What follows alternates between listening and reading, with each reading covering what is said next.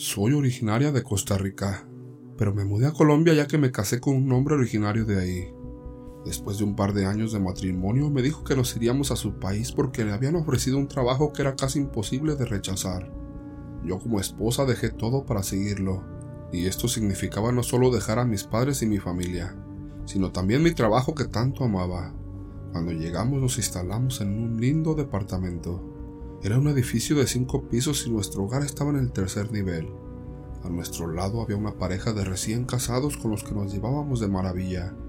Yo casi no conocía a nadie de ahí, así que su amistad era muy apreciada. Como recién llegada a ese país todavía no tenía trabajo, así que aprovechaba para arreglar nuestra casa y tratar de adaptarme a la nueva ciudad, la cual era mucho más grande que la mía. Con el paso de los días empecé a sentir como si estuviera ya en mi hogar, además de que la vecina Alicia era muy buena conmigo. Ella era colombiana así que fue de gran ayuda para mí, porque me facilitaba el acoplamiento a mi nueva vida. Fueron pasando las semanas y la relación entre mi marido y yo seguía siendo buena, hasta que algo cambió de la noche a la mañana. Él empezó a entrar al baño con su celular y tardaba mucho tiempo. Bueno, más tiempo de lo usual. También cuando escribía algún mensaje lo hacía de manera sospechosa, y cuando recibía alguna llamada salía de la habitación o incluso de la casa para poder hablar con aquella persona. Realmente se me hacía sospechoso todo aquello. La actitud de mi marido comenzó a preocuparme cada vez más. Tenía mucha ansiedad y no podía evitar sospechar que algo estaba ocurriendo. En mi interior sentía que tenía un amante, y mi cerebro me daba la razón porque pasaban días sin que él y yo tuviéramos algún contacto íntimo.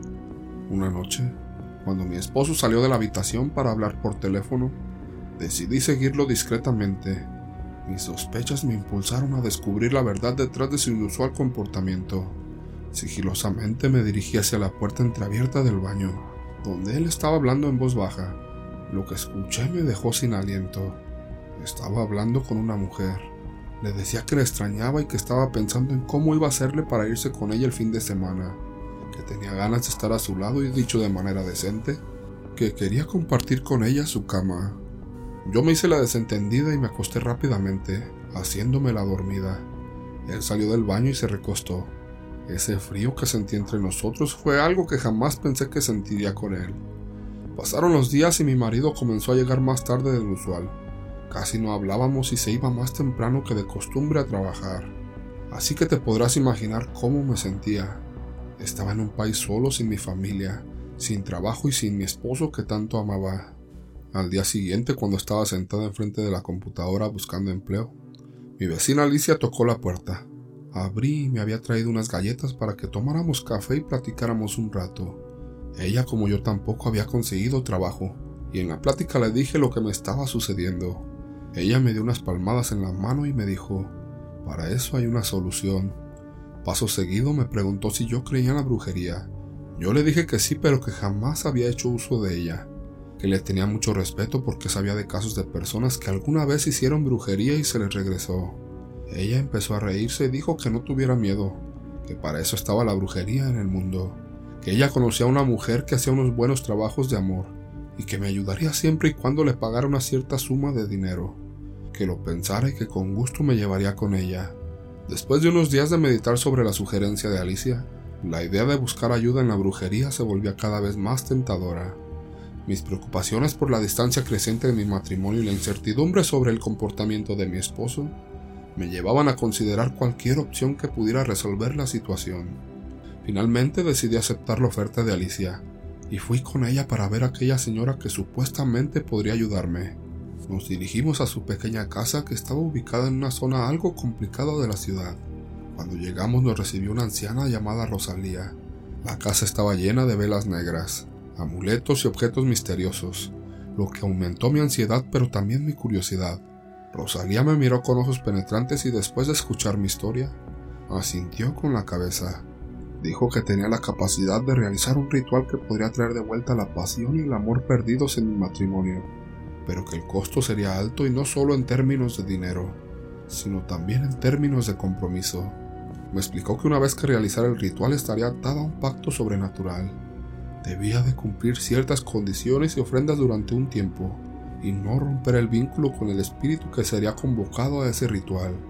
Al escuchar esto, mi corazón se llenó de dudas y temores, pero mi desesperación por salvar mi matrimonio me impulsó a seguir adelante. Alicia me brindó apoyo y me animó a continuar, asegurándome que todo estaría bien y que el amor que había perdido en mi relación volvería con fuerza renovada. Con una mezcla de esperanza y miedo accedí a someterme al ritual.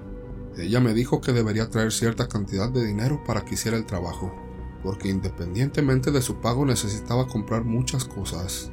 Yo le dije que en una semana traería el efectivo, además de las prendas y fotos tanto de mi esposo como mías que me solicitó. Y así fue. A la semana justamente le llevé todo el dinero y los objetos que me pidió. Ella los tomó entre las manos y me dijo que no iba a contar el dinero, que sabía que todo estaba ahí, y que esa misma noche comenzaría el proceso de macumba para mi marido. Yo estaba curiosa por lo que le pregunté que qué era la macumba. Ella me dijo que era un ritual muy eficiente que utilizaba una gallina negra. Ella le ofrecía a sus deidades de una manera en que no sufriera dolor. Después le tenía que hacer unos arreglos antes de que pudiera iniciar el proceso de amarre, en donde acomodaría entre las alas de aquella gallina negra una vela en forma de hombre y otra de mujer. Esto significaría cada uno de nosotros dos. Posteriormente las envolvería con ambas alas y las amarraría para que siempre estuviéramos unidos los dos, que seguiría un proceso mucho más largo, pero que ese no lo necesitaba saber. Lo único que necesitaba saber es que esta unión sería de por vida, que ninguna mujer u hombre interferiría en nuestro matrimonio, que estaríamos juntos sin importar nada, que él tendría ojos nada más para mí, que su amor sería incondicional. A lo largo de los siguientes días la bruja continuó con el ritual manteniendo sus detalles en secreto como me lo había prometido. Cuando la visitaba sentía la presencia de algo más allá de la comprensión humana, una energía sobrenatural que se apoderaba de la habitación mientras ella trabajaba en su arte oscuro. Finalmente, llegó el día en que Rosalía me dijo que el ritual estaba listo para su culminación que esperara para ver los resultados ya que iban a suceder cambios notables en mi matrimonio. Aseguró que una vez que las fuerzas oscuras hicieran su trabajo, mi esposo volvería a mí con un amor renovado y una lealtad inquebrantable. Pasaron los días y de repente noté un cambio en el comportamiento de mi marido. Se volvió más cariñoso y atento, como lo había sido en los primeros meses de nuestra relación. Parecía estar totalmente para mí. Dejó de tener conversaciones ocultas y ya no llegaba tarde. Todo el tiempo que tenía libre lo quería pasar conmigo. A un par de meses que hice el ritual, conseguí trabajo en una empresa. Si bien la paga no era mucha como en mi trabajo anterior, al menos tenía posibilidad de generar un ingreso y de retomar mi vida laboral. Esos días me sentía aliviada y agradecida por el poder del ritual. Parecía que mi matrimonio había sido salvado por estas fuerzas misteriosas, además de que tenía un trabajo que me gustaba. Con el paso de los días la situación de mi matrimonio se estaba volviendo cada vez más obsesivo y aterrador. Mi esposo se volvió muy posesivo y celoso. Su amor se convirtió en una obsesión que no quería que saliera de la casa sin él, y comenzó a aislarme de mis pocas amigas que había hecho en la oficina, e incluso de mi vecina Alicia. Me di cuenta de que algo había salido mal, el ritual había creado una unión enfermiza y controladora. En lugar de restaurar nuestro amor genuino, el matrimonio que había deseado recuperar se había transformado en una pesadilla y estaba atrapada en una relación cada vez más tóxica y perturbadora. Después, conseguí ayuda y consejo en secreto, ya que había contactado una terapeuta que me ayudó y me proporcionó recursos para lidiar con las relaciones tóxicas. Pero la obsesión de mi marido era tan intensa que incluso cuando descubrió que yo iba a terapia, me amenazó con represalias. Yo continuaba buscando el apoyo fuera de nuestra relación me sentía atrapada en un ciclo de miedo y control. Cada día que pasaba la macumba que había invocado, comenzaba a parecer más que nada una maldición en lugar de una bendición. Un día ya no soporté más. Me di cuenta de que no podía seguir viviendo así. Regresé a ver a Rosalía y me dijo que la macumba era para siempre, que no podía romperse. Salí de su casa triste y con miedo, pero tenía esperanza de encontrar una solución para el problema. Después de semanas de búsqueda, Finalmente encontré un sanador espiritual que tenía una muy buena reputación, ya que había ayudado a varias personas en esta situación. Le conté mi historia y compartí con él los detalles del ritual que se había realizado en mi nombre. Él me advirtió que el camino que estábamos a punto de emprender era peligroso y que no había garantía de éxito. Sin embargo, yo estaba dispuesta a hacer todo. Al día de hoy sigo batallando para quitar aquel amarre. La situación ha sido complicada porque si bien yo ya me separé de mi esposo, él todavía sigue buscándome.